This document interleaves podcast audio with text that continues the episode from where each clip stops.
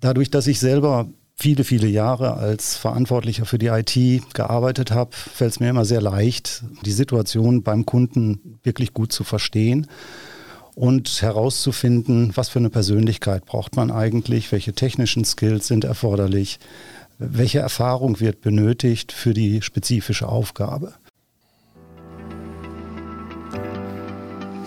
Ja, es gibt sie noch. Es gibt immer mehr von ihnen. Wer sind sie eigentlich? Was sind das für Menschen? Und was sind das für Positionen, die sie bekleiden? Wir sprechen von den Menschen, die erscheinen, um sich eigentlich überflüssig zu machen. Was so lapidar klingt und so unlogisch erscheint, wird in diesem Podcast heute deutlich. Denn wir sprechen über die Berufsgattung des Interim Managers in einem Podcast, nämlich dem Podcast mit dem Namen Go CIO. Das ist der Podcast für den CIO und alle Digitalisierungsinteressierte von und mit Matthias Hess. Über welchen Beruf spreche ich denn jetzt hier und heute, Matthias Hess? Ja, viele werden sich noch erinnern an die legendäre Episode 16. Da hieß es Mission Impossible. Viele Anforderungen, aber wo sind die Leute? Damals war mein Gesprächsgast der Tobias Lange von Igel Burgmann. Und es ging im Wesentlichen drum, unter anderem darum, Mensch, wie schaffe ich es denn eigentlich auch, die ganzen Anforderungen abzuarbeiten? Wo, wo sind die Ressourcen dafür? Und so weiter und so fort. Kurz vor Weihnachten hatte ich einen Anruf von einem bekannten CIO. Ich sage mal so ein bisschen flapsig, dem ist eingefallen, dass ein CISO ja in Rente geht. Und der brauchte da ziemlich schnell eine Lösung. Den habe ich dann weitervermittelt und ein paar Tage später hatte er zwei äh, Profile auf dem Tisch liegen und äh, am 3. Januar konnte dieser CISO dort starten, ein Interim-CISO sozusagen und ähm, kann dort diese Aufgabe erstmal übernehmen. Bevor dann jemand gefunden wird der, für eine Festanstellung, was ja in der Regel drei bis sechs Monate mal mindestens dauert. Ja, ich selbst bin ja auch als Interim Manager unterwegs, habe so in den letzten Jahren an die zehn Mandate gehabt und äh, kenne mich da sozusagen ganz gut aus. Der Titel von heute, gekommen um zu gehen, Interim Management in der IT. Und dazu habe ich einen Gast heute eingeladen, sozusagen einen Bekannten der ersten Stunde für mich in diesem neuen, äh, in dieser neuen Selbstständigkeit, der mich da, sag ich mal, maßgeblich auch unterstützt hat. Hallo Matthias Burghardt, Geschäftsführer der Interim IT. Hallo Matthias, herzlichen Dank. Ich freue mich sehr, heute bei dir zu sein. Ja, Matthias, ich erinnere mich noch, ich saß mit meiner Frau im Auto, es war glaube ich Sommer 2015 und da hatten wir miteinander telefoniert und du hast mir so ein paar, ja, äh, Basics mitgegeben. Mensch, wenn du als Interim Manager aktiv werden willst, musst du dies und das und jenes tun. Ähm, und seitdem sind wir eigentlich immer in Kontakt geblieben. Äh, für mich so ein ja, so eine Art Mentorfunktion auch. Nochmal danke dafür auch an dieser Stelle hier. Ähm, erzähl uns doch mal so ein bisschen, wo du die Vorteile für Unternehmen siehst in deiner Rolle als Vermittler von solchen Interim-Managern, von Interim-Managern auf Zeit. Mhm. Sehr gerne. Ja, äh, Interim heißt ja auf Zeit äh, Übergänge managen, das ist unsere Rolle. Das heißt, wir kommen in Unternehmen, wenn Vakanzen entstehen, Trennungen da sind, längere Krankheiten da sind, ähm, managen den Übergang, ersetzen praktisch auf Zeit Führungspositionen, jetzt insbesondere im IT- und Prozessmanagement-Bereich. Aber das ist nur eine Facette des Ganzen, ähm, wo wir mittlerweile sehr viel stärker auch prozentual tätig sind. Das sind tatsächlich äh, Veränderungssituationen in IT-Bereichen von Unternehmen zu begleiten, zu initiieren. Die IT hat sich die letzten Jahre immer verändert und verändert sich im Moment nochmal umso stärker. Und sehr häufig stehen Unternehmen vor der Situation, dass sie vielleicht den gestandenen eigenen Mitarbeitern das entweder nicht zutrauen oder einfach nur Unterstützung zur Hand geben wollen mit sehr erfahrenen Change Managern, die diese Übergangssituationen zum Erfolg bringen. Und das kann in der Rolle von einem disziplinarischen Vorgesetzten, von einem Abteilungsleiter oder Bereichsleiter sein. Das können aber auch Rollen sein, die schlicht und einfach Veränderungsmanagement äh, betreffen, also einfach auf Zeit die bestehende IT-Organisation unterstützen. Mhm. Da hat natürlich so ein, so ein Interim-Manager gewisse Vorteile, sag ich mal. Wenn man jetzt sich überlegt, der kommt mit einer gewissen Erfahrung da rein, der hat die Dinge schon ein paar Mal gemacht, äh, im besten Fall. Ähm, wie, wie, wie läuft denn so ein Engagement ab? Wie ist denn da deine Rolle? Naja, in der ersten, der erste Kontakt kommt meistens über die, das Unternehmen, was letztendlich diesen Bedarf hat. Ähm, die finden die Interim-IT in der Regel über die Website. Sehr viel kommt auch mittlerweile über direkte Kontakte, Kontakte aus dem Netzwerk und schildern die Situation. Dadurch, dass ich selber viele, viele Jahre als Verantwortlicher für die IT gearbeitet habe, fällt es mir immer sehr leicht, die Antwort oder die Situation beim Kunden wirklich gut zu verstehen und herauszufinden, was für eine Persönlichkeit braucht man eigentlich, welche technischen Skills sind erforderlich, welche Erfahrung wird benötigt für die spezifische Aufgabe.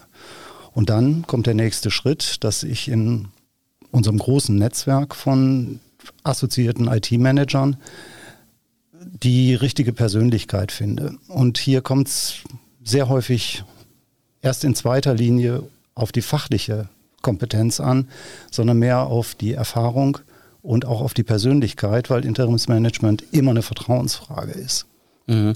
In den meisten Fällen ist es ja dann relativ dringend. Es ist jetzt eher wahrscheinlich seltener so, dass jemand sagt, Mensch, du, in sechs Monaten brauche ich da jemanden, äh, lass uns das Thema mal langsam angehen. Wie, wie ist denn da die Situation?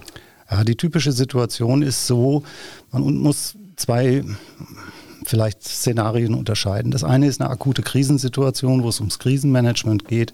Da geht es um Tage. Das heißt, da sind wir darauf vorbereitet, innerhalb von zwei, drei Tagen entsprechende Kandidatenvorschläge zu machen, dann sehr schnell eben auch die Vorstellungsgespräche zu führen. Ja, und dann kommt es mitunter vor, dass keine fünf Tage vergehen zwischen Erstkontakt und Auftragsvergabe. Hm.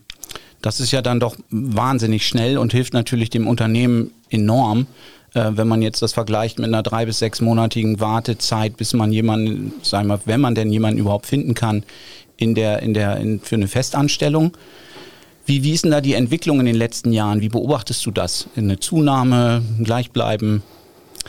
Also ich habe ja 2014 äh, die Interim IT gegründet. Damals war der Markt eigentlich im Entstehen begriffen, äh, zumindest mit einer klaren Ausrichtung des Interim Managements auf IT und Prozessmanagement. Und äh, seit dem Zeitpunkt hat sich der Markt äh, enorm nach oben entwickelt. Die auch die Geschäftstätigkeit der Interim-IT hat sich nach oben entwickelt. Also ich würde mal sagen, dass der Bedarf in den letzten zehn Jahren um das Dreifache gestiegen ist. Mhm. Was sind denn so die Kernkompetenzen von so einem Interim-Manager? Würdest du sagen, oh, das ist eigentlich ein ganz normaler IT-Leiter, der halt äh, nur noch auf selbstständigen Basis arbeitet oder gehört da schon ein bisschen mehr dazu? Ja, es gehört natürlich mehr dazu. Der ähm, Interimsmanager muss als erstes mal sehr viel Fingerspitzengefühl haben für die Situation im Unternehmen. Es ist natürlich immer eine Veränderungsrolle. Die Mitarbeiter, aber auch teilweise, also in der IT, aber auch die Mitarbeiter im gesamten Unternehmen haben in der Regel relativ wenig Erfahrung mit Interimsmanagern. Das heißt, es geht als erstes mal darum, eine sehr gute Vertrauensbasis aufzubauen sowohl zum Auftraggeber als auch zum Team, zu den Mitarbeitern und den Stakeholdern im Unternehmen.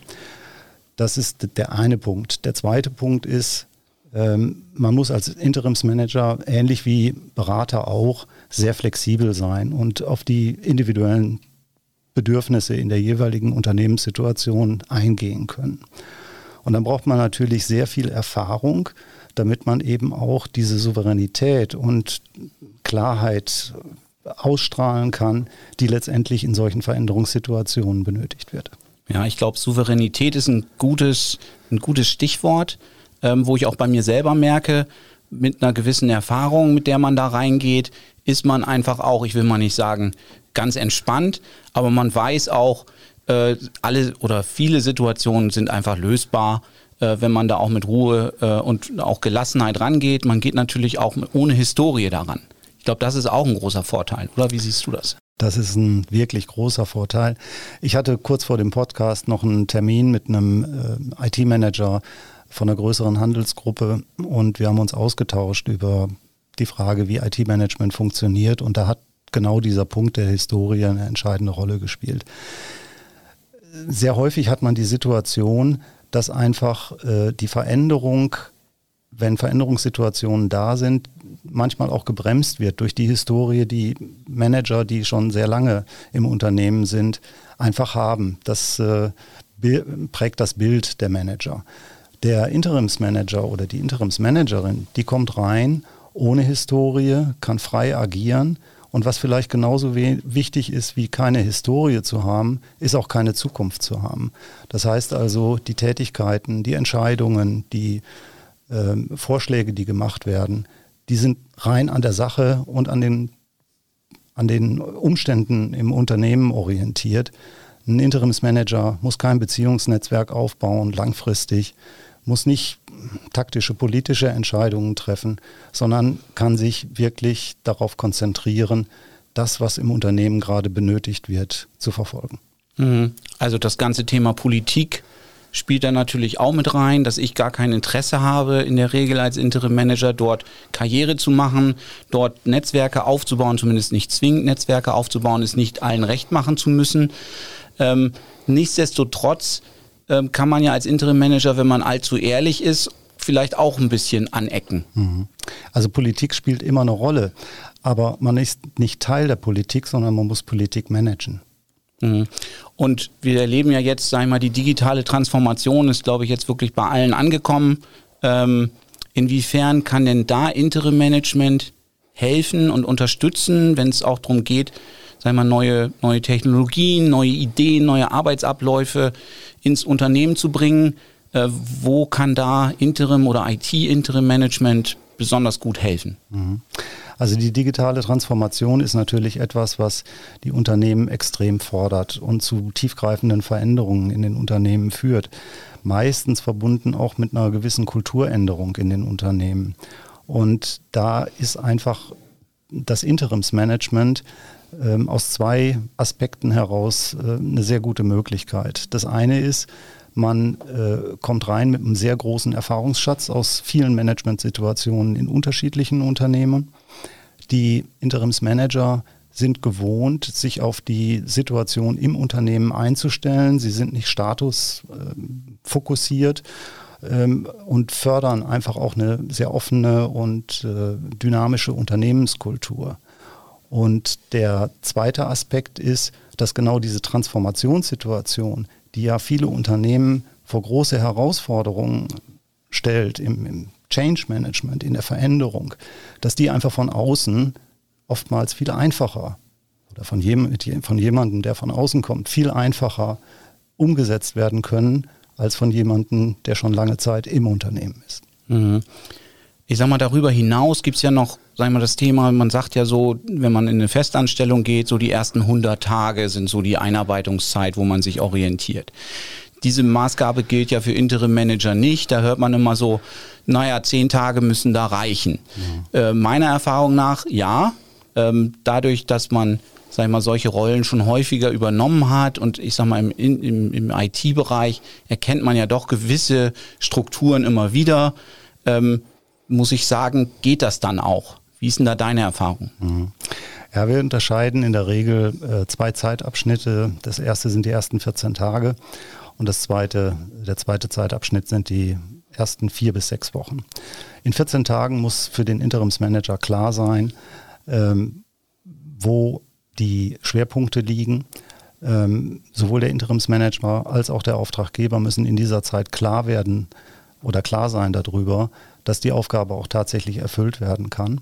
Da geht es im Wesentlichen um Auftragsklärung, Erwartungsmanagement und die Sicherheit, dass man die nächsten vier Wochen wirklich äh, den Teil, der in den nächsten vier Wochen zu machen ist, auch schaffen kann. Denn in den nächsten vier Wochen muss ein klarer Plan vorliegen, wie die nächsten drei bis sechs Monate gestaltet werden, welche Projekte, welche Aktivitäten zu starten sind und äh, mit welcher Priorisierung letztendlich auch das Ganze verfolgt wird. Mhm. Ich glaube, Erwartungsmanagement ist auch ein super, super Begriff hier. Ähm, also ich habe schon manchmal erlebt, so unter dem Motto, so jetzt bist du da und jetzt die ganze Welt muss jetzt gerettet werden, was wir seit Jahren nicht hinbekommen haben, das soll jetzt innerhalb der nächsten Wochen oder Monate dann passieren. Was natürlich, mein Zaubern können wir auch nicht. Natürlich haben wir mit der Erfahrung, mit der wir da reingehen, auch mit dem, mit der Dynamik, die wir da reinbringen, äh, gewisse, sag mal, gewisse Möglichkeiten. Aber wie gesagt, die ganze Welt retten ist dann vielleicht manchmal auch ein bisschen zu viel der Erwartung. Wie ist da dein, deine Erfahrung dazu? Ja, das ist, das ist so.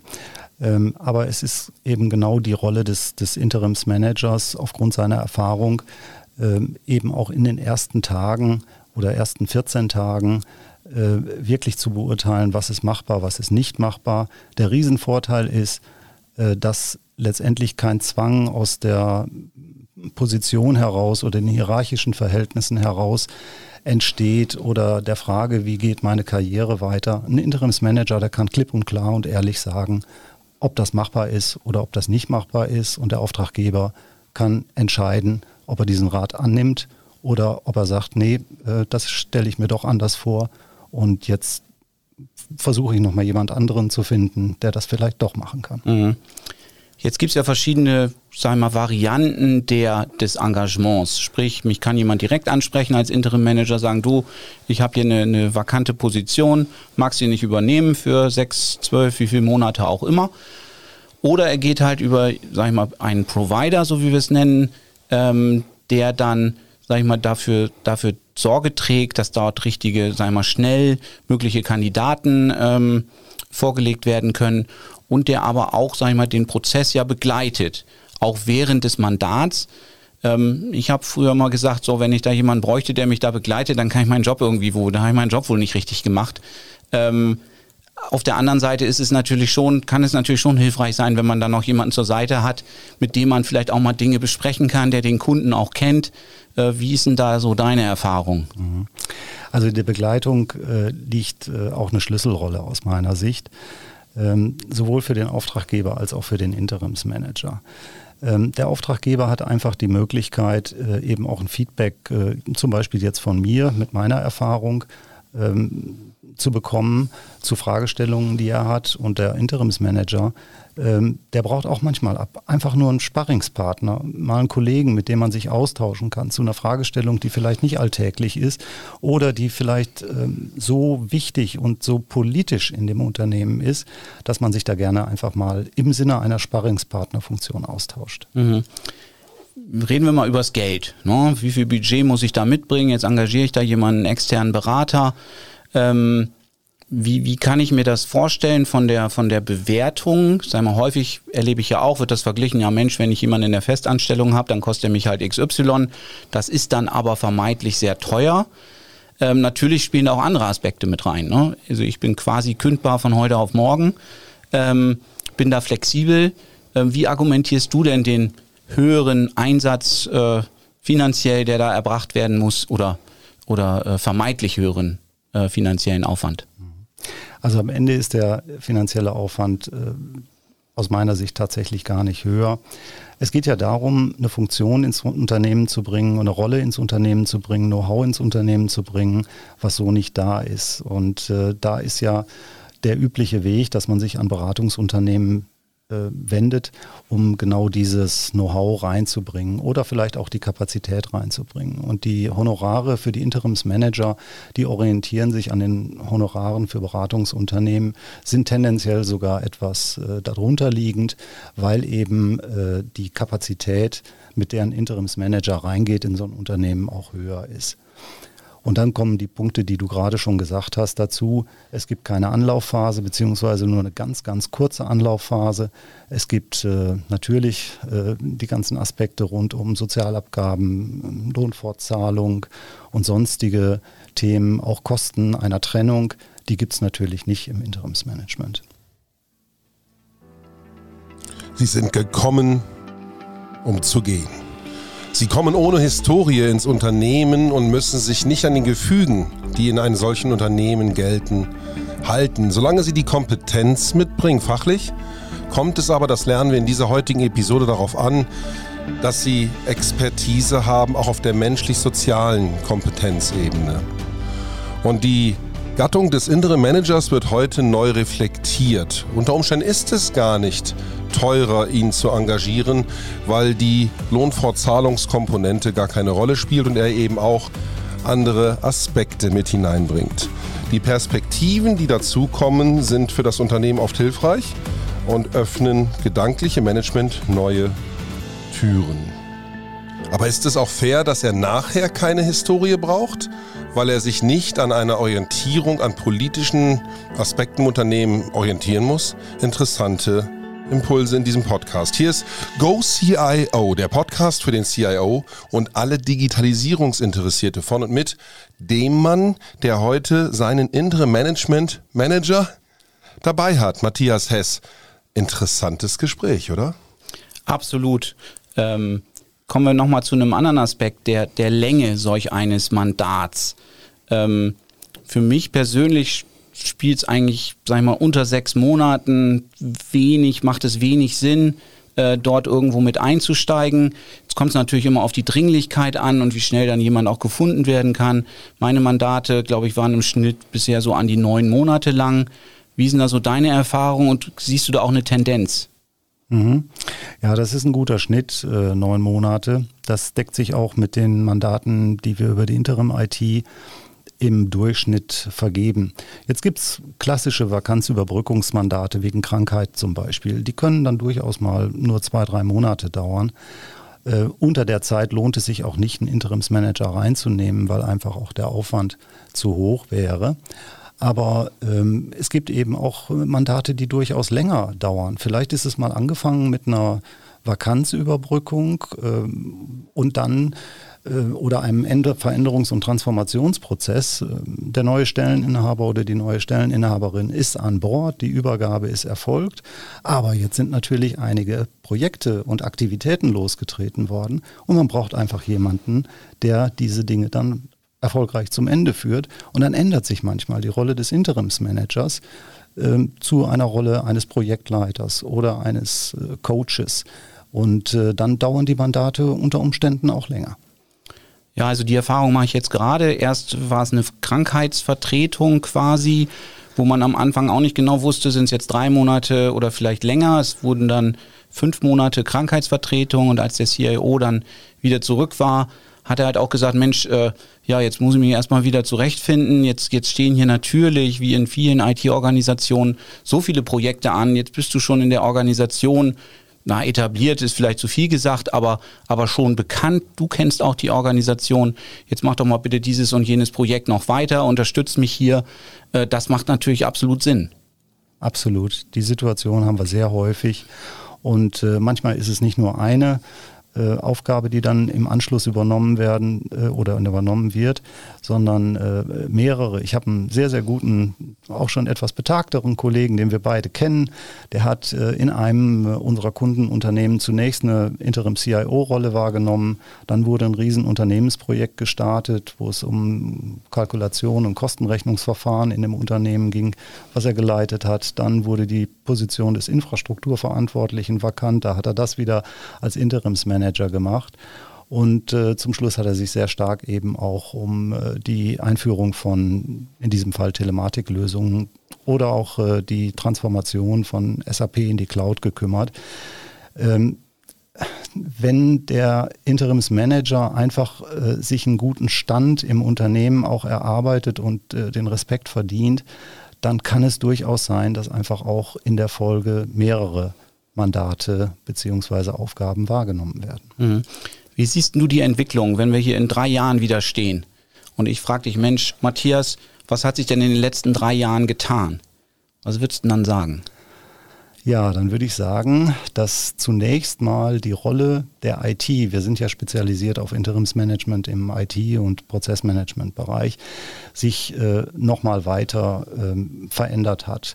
Die IT ist äh, schon seit einigen Jahren eben in diesem Prozess, dass, dass nicht mehr der, der, die Serviceabteilung, der Dienstleister der IT im Vordergrund des Unternehmens steht, steht sondern äh, letztendlich auch äh, jemand, der dem Unternehmen hilft, in der digitalen Transformation neue Geschäftsmodelle zu etablieren und äh, letztendlich auch ins Unternehmen reinzubringen. Das heißt also, wir werden eine sehr starke Veränderung der Rolle der IT-Abteilungen haben. Wir werden ähm, die IT-Abteilung sehr viel stärker in der Steuerung von Projekten von Dienstleistern, die permanente Services übernehmen, finden. Und viele Unternehmen sind gerade erst am Anfang dieses Transformationsprozesses. Und um den erfolgreich zu gestalten, äh, wird man bestimmte Kompetenzen auf Zeit stärker benötigen, als das in der Vergangenheit der Fall gewesen ist. Und hier bietet sich das Interimsmanagement eben an.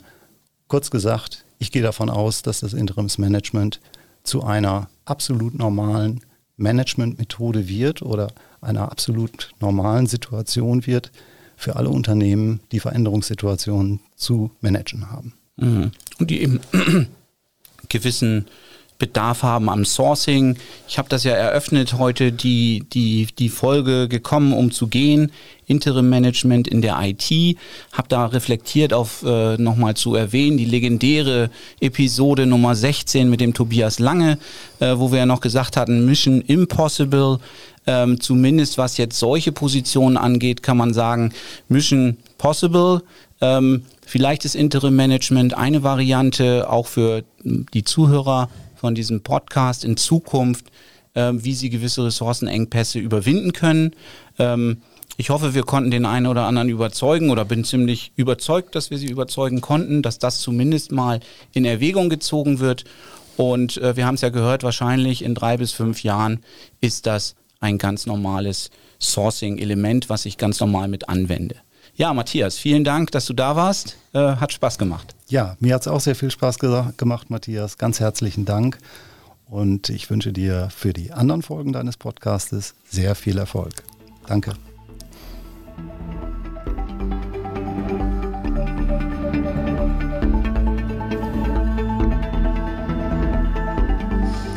Go CIO. Und viele davon, von diesen CIOs, sind im interim Mandat. Sie sind auf Zeit in den Unternehmen. Sie sorgen für die Veränderungen, die dort nötig sind. Dieser Change-Prozess auf allen Ebenen der IT ist so elementar. Prognostisch wird es so sein, hat unser Gast heute berichtet, dass dieses Volumen steigen wird. Denn der Bedarf an Veränderungsprozessen, an digitaler Transformation und damit dem Bedarf an valider Zeit und Kompetenz auf Zeit steigt. Der Interim Manager der IT, das ist der, der war gekommen, um zu gehen.